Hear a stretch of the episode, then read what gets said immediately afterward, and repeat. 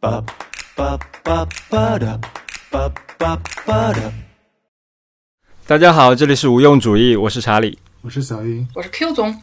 那我们今天是第一期节目，想要讨论的一个话题就是吃播。我们三个人里面，Q 总应该是看吃播看最多的，对吧？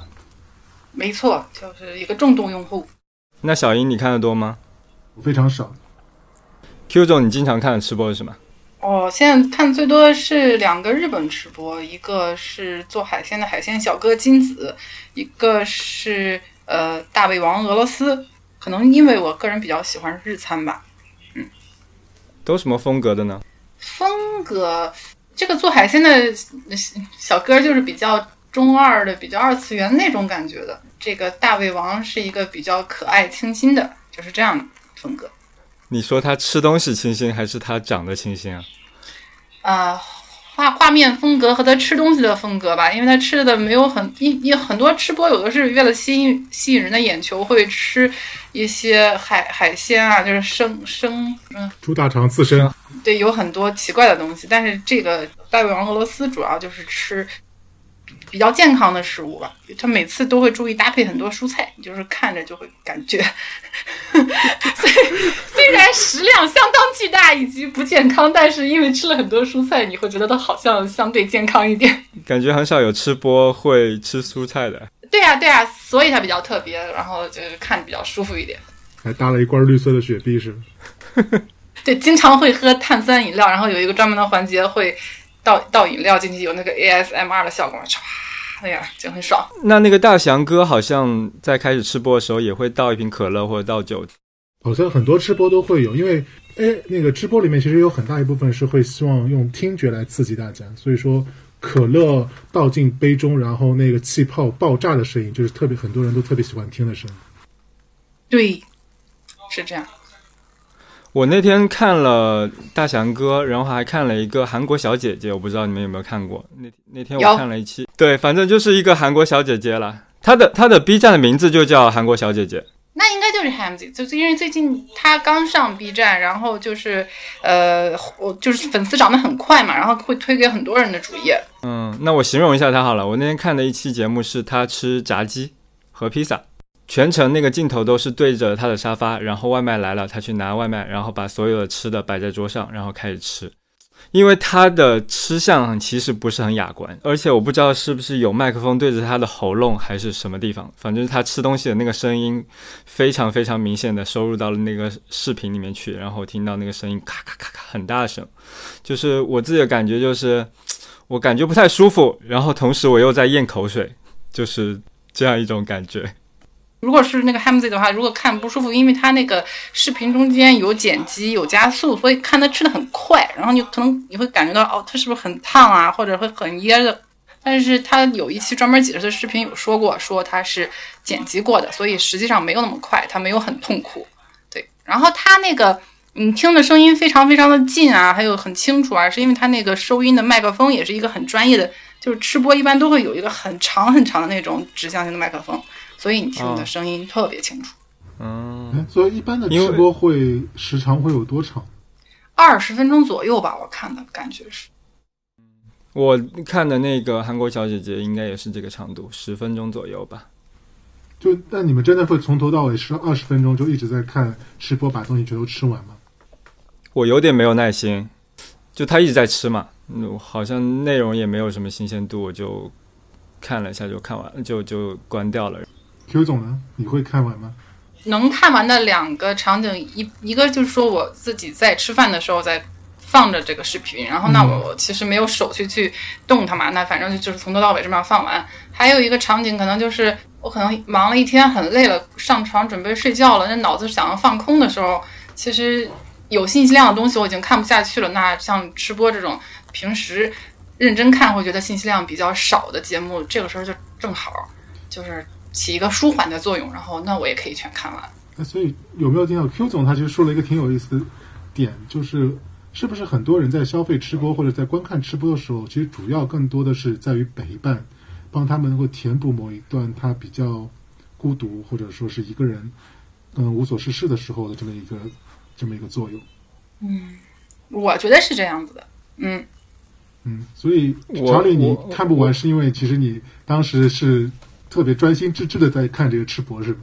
对，我是我是特意看的。然后，如果你说的是陪伴的话，我觉得像深夜食堂或者是孤独的美食家，然后人生一串这种节目，对于我来说是更加有更有陪伴的功能的吧。反而说他那个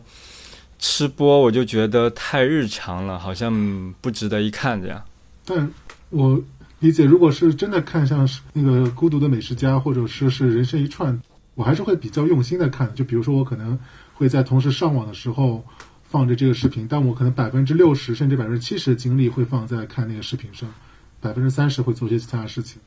但我我在想你总，你你的那个场景是不是正正好会和他相反？相反是指就是你可能百分之七十的会放在那个自己做的那件事儿上，可能百分之三十可能才会放在看的那个吃播的那个视频的注意力会放在吃播的视频上。对，就是你你其实更多的呃注意力可能在自己吃的东西上，然后旁边放着这个吃播，就是 就不会干扰你，这样也比较好。你要是在吃饭的时候看一个很严肃、很很有信息量的节目的话，可能会影响你的那个消化吧。对对，是不是也有一个原因，就是吃播的内容你可能错过了也没什么问题，或者是也没什么可惜的？对对对对，是这样子。所以这么看来，就有没有觉得吃吃播很大程度上就像一种白噪音？它会可能这种白噪音会让我们觉得一些更为舒适、更为舒缓，虽然它并没有带来实际的信息和价值。我觉得有这方面的原因。那不为什么一定是吃播呢？那有很多播都可以啊，就是在我怀疑你在开车，在在你或者说，呃，是不是有些人是喜欢吃播的，然后有些人可能就看其他的播？哎，我发现一个现象，就是说，嗯，其实没有什么宠物吃播的专业的博主，虽然有宠物去做吃播，但是没有说就是宠物吃播就会很红，一直一直有人看的那种。但我觉得宠物吃播最大的问题是宠物吃不了那么久吧，宠物可能吃饭两三分钟就解决了，你也不能逼着它一直吃二十分钟。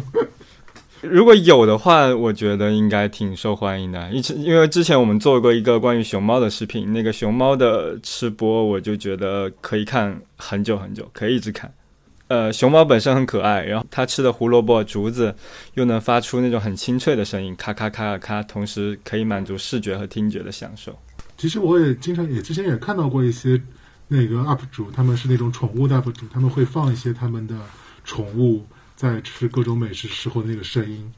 其实还是挺治愈的。就但是我觉得就刚才所说的，最大的问题是在于它的这个内容的生产的难度比较大，可能不如我们那个人类去做直播那么可控。你不会，你们有没有听过？就是包括看《动物世界》或者看什么，就是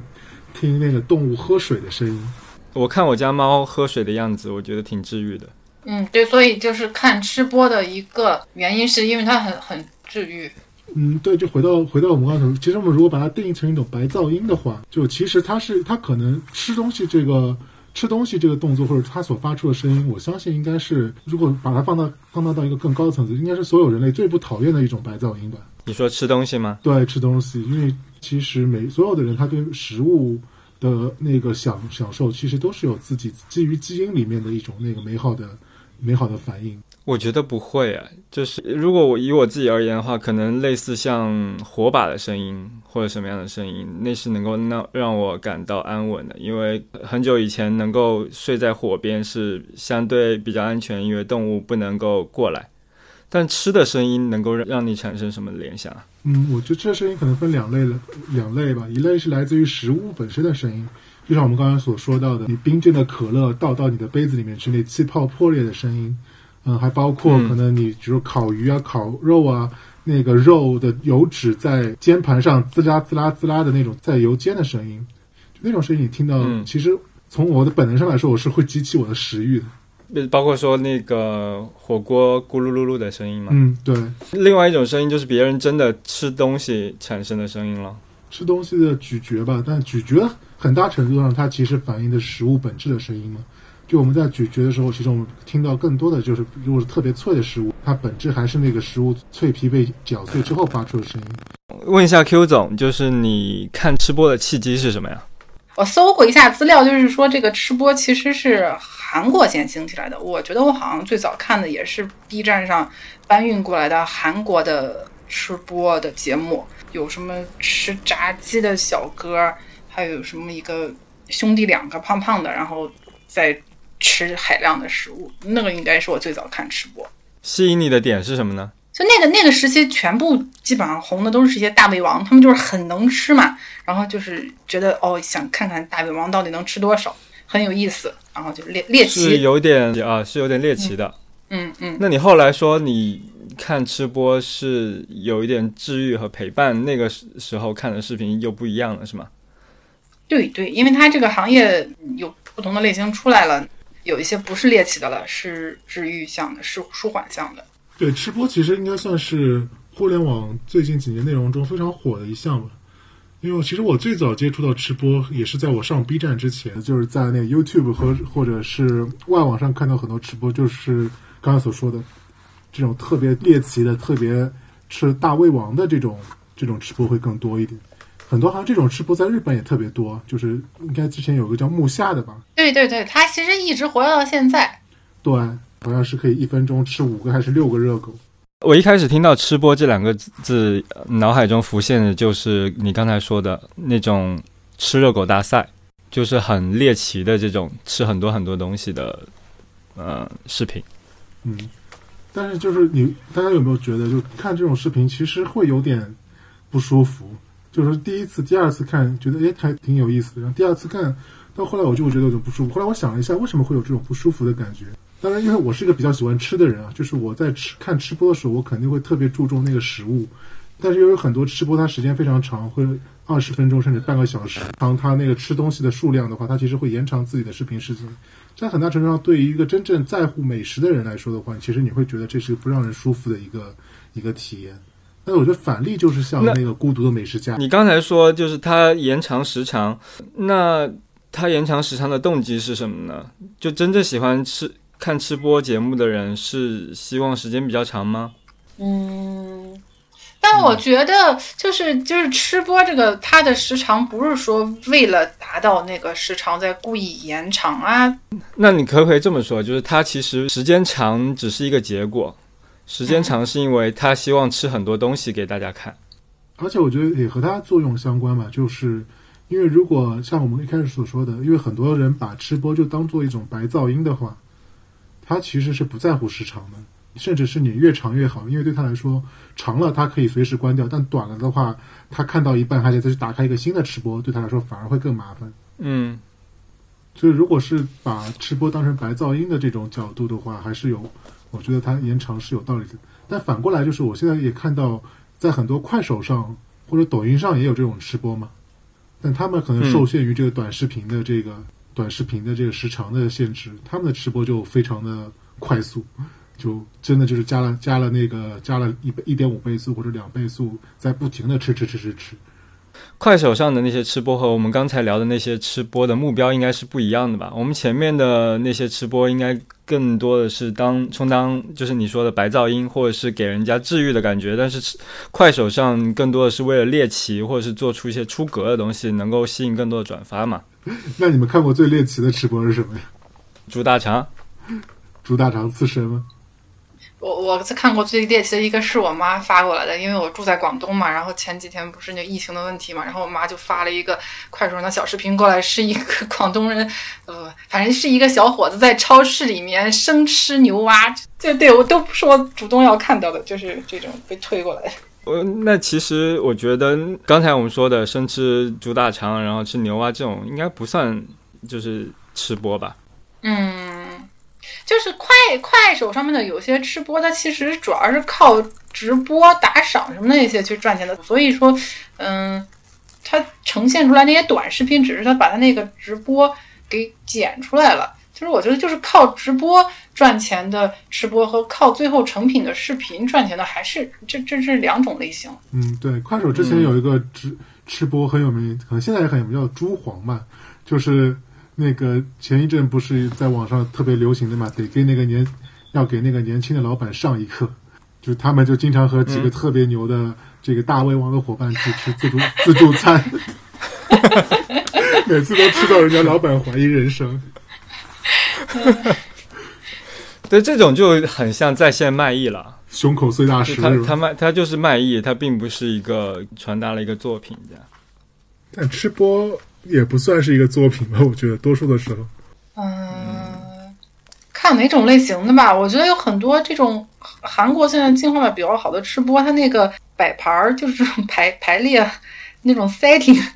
已经就是很精致啊。你要想摆成那样很难的。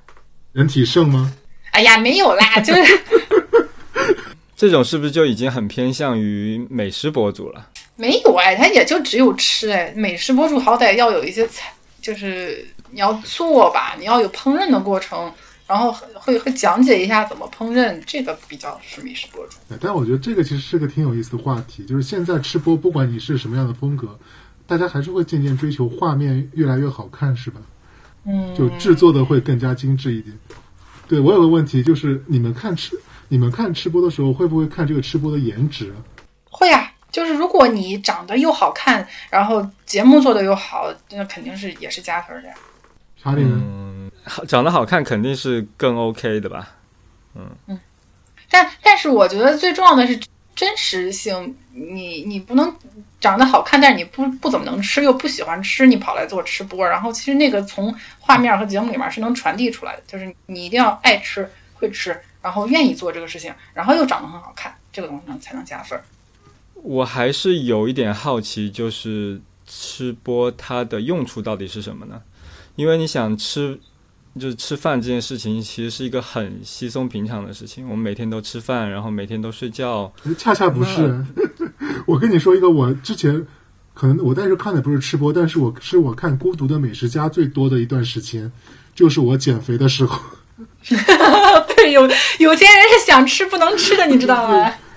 你就知道，哦我就是每天晚上到晚上，可能那个八九点，哇，就觉得躺在床上就觉得整个肚子都特别饿，但是又不想吃东西，那我就打开《孤独的美食家》，可能会一连看个三四集，看完以后就心满意足的就睡去了。有望梅止渴的感觉吗？有，对对，我是我是有一段时间是那个胃胃动力不足，消化不好，然后吃不了多少东西，但是看别人吃东西的时候，就会刺激一下自己的整个什么机体的分这个这个什么，反反正就刺激一下自己的食欲，然后让它消化消化，那那个也是一种一种场景。对，就除了所以说除了白噪音之外，它其实是有一一一点点的替代作用的。就它是可以让你感受，是让你替代一部分你自己吃那个那个美食给你所带来的快感。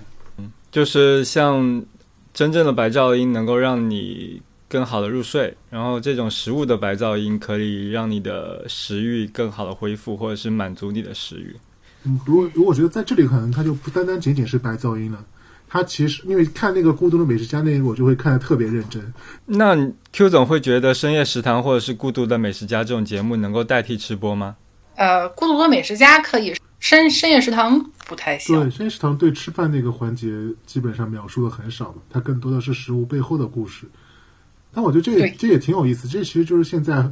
我美食节目的两两类的方向嘛。就一类美食节目就是走这个食美食背后的文化或者美美食背后的故事。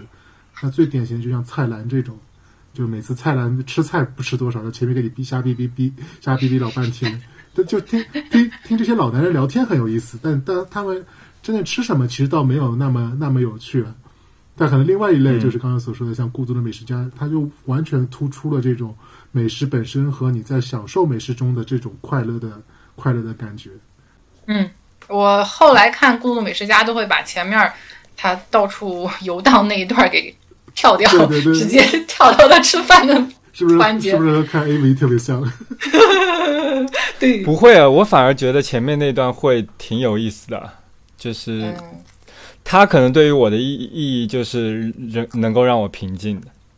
我得分是不是那个劲儿上来，就是我现在特别想看他吃东西，然后我就跳掉。要是我打算好好的看一下这个片子的话，我会把前面也也看完。点点时间是吧？先先先跳到后面看，看完之后再回去补一下情节。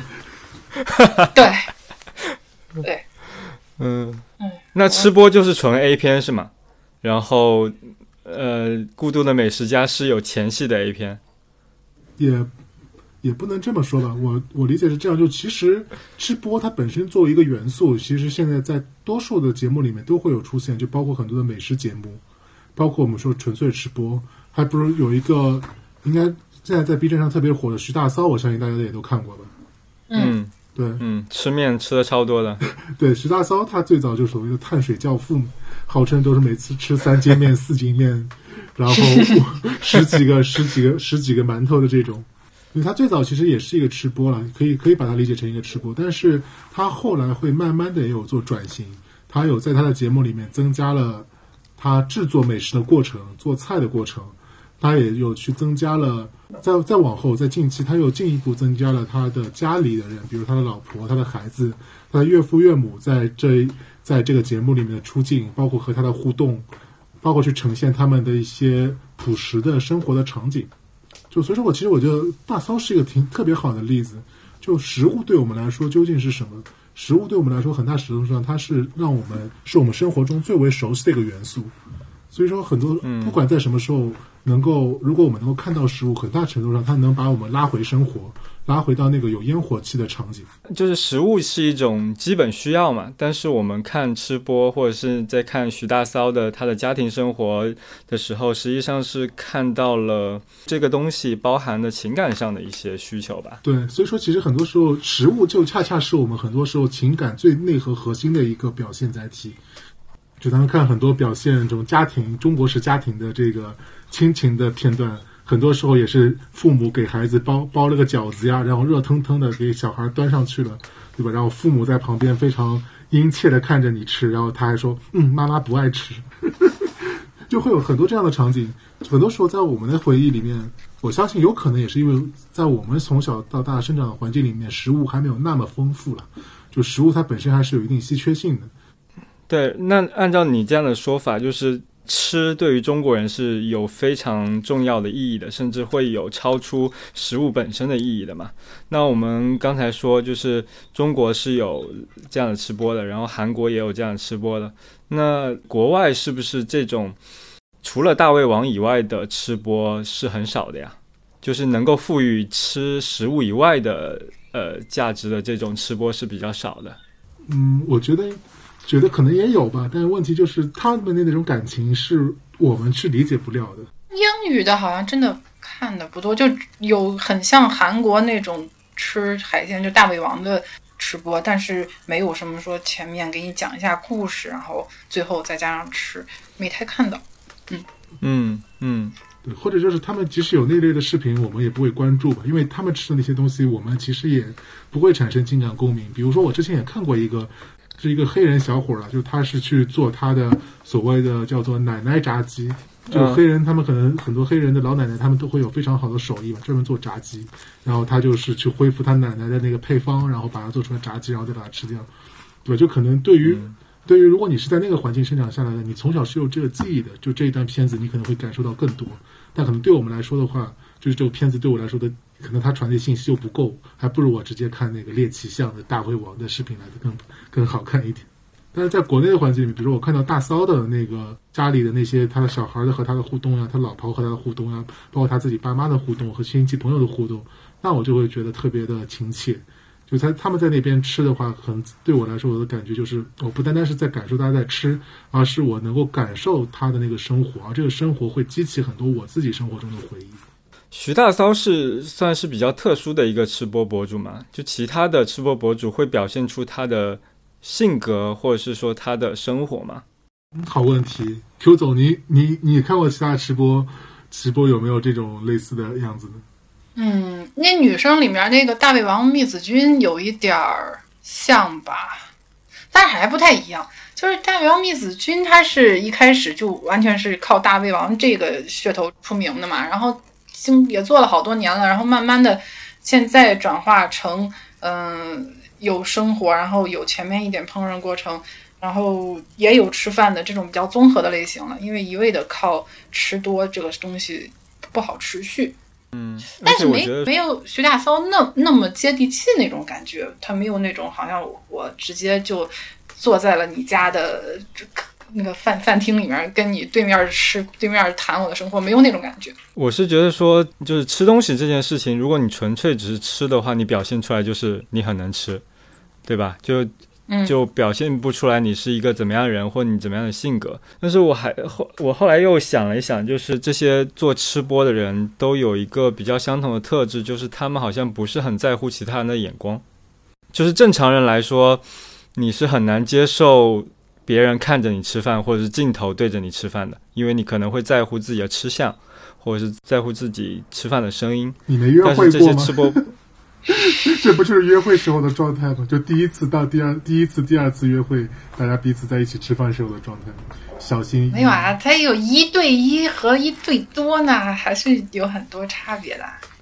对我觉得让那么多人看我吃饭的样子，我觉得是需要跨过一个心理门槛的吧。但但是但你在我看那些录像的时候其实是没有没有这个反应的。你在录像的时候其实就是自己吃自己的嘛。嗯，嗯，我觉得这是个好问题，就是有有一个吃播最近有一点那个，好像说是抑郁症还是什么的，就是他们也不是说不在意别人的眼光，他还是在乎的，只不过是他选择了这个职业，选择让很多人看他，然后去尽量去放下那种被看会不舒服的那种感受。嗯但实际上他可能呃内心里面没有办法长期的接受自己做这件事情，因为他可能是抵触这件事情的。如果是抵触的话，就会就会有可能产生心理问题。但是有的人就是很自然的，他本身就不抵触。但是我觉得这是个挺对那这对这是个挺好的引申点。就是如果我们在这边引申一下的话，就大家有没有有没有体自己有没有体会过暴食症的经历？有我加班的时候会吃不少东西，然后我现在因为我现在会抽烟，所以可能抽烟能够代替一些暴食的需求。对，就其实很多时候我们在我们压力大的时候，我们其实是会更加倾向于这个暴食的倾向。就嗯，就暴食的这个这个暴食的这个动作本身就是通过一种自我毁灭的方式来达到一种对压力的消解。你这么说的话，就是暴食的这个需求应该不是身体对食物的需求，而是心理对食物的需求，对吧？对，对，就有时候身体上明明已经很难受了嘛，因为吃了很多，但是你你还是想吃，就是有点在惩罚自己那种感觉。对，就暴食就恰恰是它一定是越过了你的生理极限的，也就是说你吃的就它肯定是在你吃饱吃撑了之后还要再继续撑。其实你享受的是继续撑，吃撑了之后继续吃的那一部分自我自我毁灭的快感。就 I don't care, I don't give, I don't give a beef to this world 这种感觉。那那这么说的话，就是吃播的视频是能够治愈这部分需求的，我觉得。哦，有有对，就如果真的是我们刚才所说那么多大胃王的视频，如果这么说的话，我觉得可能会有一部分是会有，就是如果你真的是有暴食的冲动的话，你看着他吃这么多东西，很大程度上他就他在代替你自我毁。对对对对对对，所以吃播就是同时能够治愈两个东西嘛，就是它它治愈你的心，就是暴食症这种情况，看吃播的视频是能够治愈的。另外一种就像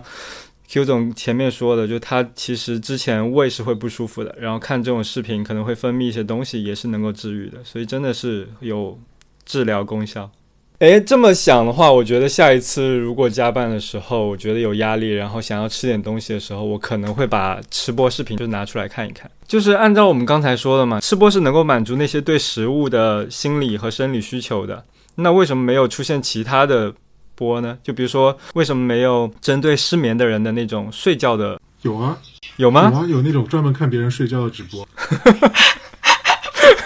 真的有啊、真的有，就真的只是睡觉。什么叫你你发来分享一下，我真的这有引起了我的好奇心，我要研究一下。就是就是一个人盖着被子在那边睡觉打呼，然后做直播，没有任何其他的修饰，也不配乐，也不剪辑。那我觉得这种还是一个很有潜力的产业，就是针对各种精神需求都推出相应的直播。对啊，嗯我每次想减肥的时候，我就看一下人家的运动博主，那比如说你，看一下嘛，解决一下这个需求。比如你 PPT 写不出来的时候，你就看一下 PPT 直播，他 会更焦虑吧？或者是你头脑风暴遇到瓶颈的时候，你就看一下头脑风暴的直播，这样就是各种直播都应该有细分的市场。但真的是会有这种，就是比如说我想拥有一台相机，但我又没有买不起这台相机的时候，我就会经常看这个相机的评测。对对对，我也会，我也会。所以，如果我们能把它说的更美好一点的，就 B 站是一个是一个池塘，它是一个充斥着各式各样普通人、平凡的普通人未尽的一些梦想的一个池塘。你可能每一个视频就像这池塘中的一个小小的、小小的气泡一样，它就存在着你在这个世界上你没有做到的一些事情，或者你没有拥有的一些事物。你通过嗯通过看到这个泡泡，它能够帮助你去填补一些你现实中生活中的所欠缺的东西。嗯，嗯它有一种就是就是精神上的补给的意思。对，我们通过它来弥补我们生活中的一些缺憾嘛。很多时候看上面的一些内容，嗯嗯就比如说，我就特别喜欢看。当然以前呢，我之前就特别喜欢看那个景月和小八的那个拍的 vlog，就是那种甜甜的、因为你甜甜的单身吗恋爱。对，那推荐你看韩剧哦。我我但不一样，不一样，就是它就韩剧的那种状态，它不是。就是我为什么会特别景月和小八？我并不是我大多数的这个情侣的 vlog 我都不爱看，因为我觉得那个太假了，而且很无趣，就是那种纯纯的撒狗粮式的这种爱情很无趣。但景月和小八，因为景月是个特别有意思的人，就他是会说各种特别奇奇怪怪的冷笑话去那个逗小八玩儿，就那种感情状态是我所期盼的感情状态。就是会有一些自我投射在上面。对，可能会有点自我投射，所以说就那种感觉，就看他们两个人谈恋爱的话，就我会让我觉得这是我这是我所期待的一种感情状态。如果我现在没有实现的话，看到他们，我可以给我一种满足。嗯，可以做 ending 了，我我觉得。对，我觉得今天聊的比我预想的要好哎。就虽然大家聊的有点磕磕巴巴，但是确实聊出了一些之前没有很深的在想的东西。但是播客需要深度啊，我觉得不需要。没关系，反正也没人听嘛，反正就想聊就也聊嘛。也不是深度吧，就是就是只有聊天能够聊出来，嗯，好的，嗯嗯，对吧？嗯那我们这期节目就到这里了，嗯、希望有人听，然后，哎，我是不是要有一个邮箱，然后让用户能能够反馈给我们？对，为什么我们从一个无用主义聊到了有用的话题？真的是，我们这个无用主义就是最终都会上升为这个东西实际上是有某种用途的，因为世界上我觉得没有什么东西是没用的，嗯，只是对，只是没有遇到需要它的人或者需要它的时间，嗯，好的。所以说，我们这个是为了所有的产品找场景的节目，是吧？对，呃就是以后 跟我们的职为为业有关。对，而且为以后接广告留下了一个空间。好的，好了，这期节目就到这里。如果大家对节目有反馈的话，欢迎在相应的平台上给我们留言啊、我会在播客的文字稿里面留下我们三个人的微博地址。嗯没有微博的人怎么办？注册一没有微，博人，或者留下你的钉钉。这听起来很痛哦。好了，那这期节目到这里，拜拜。拜拜。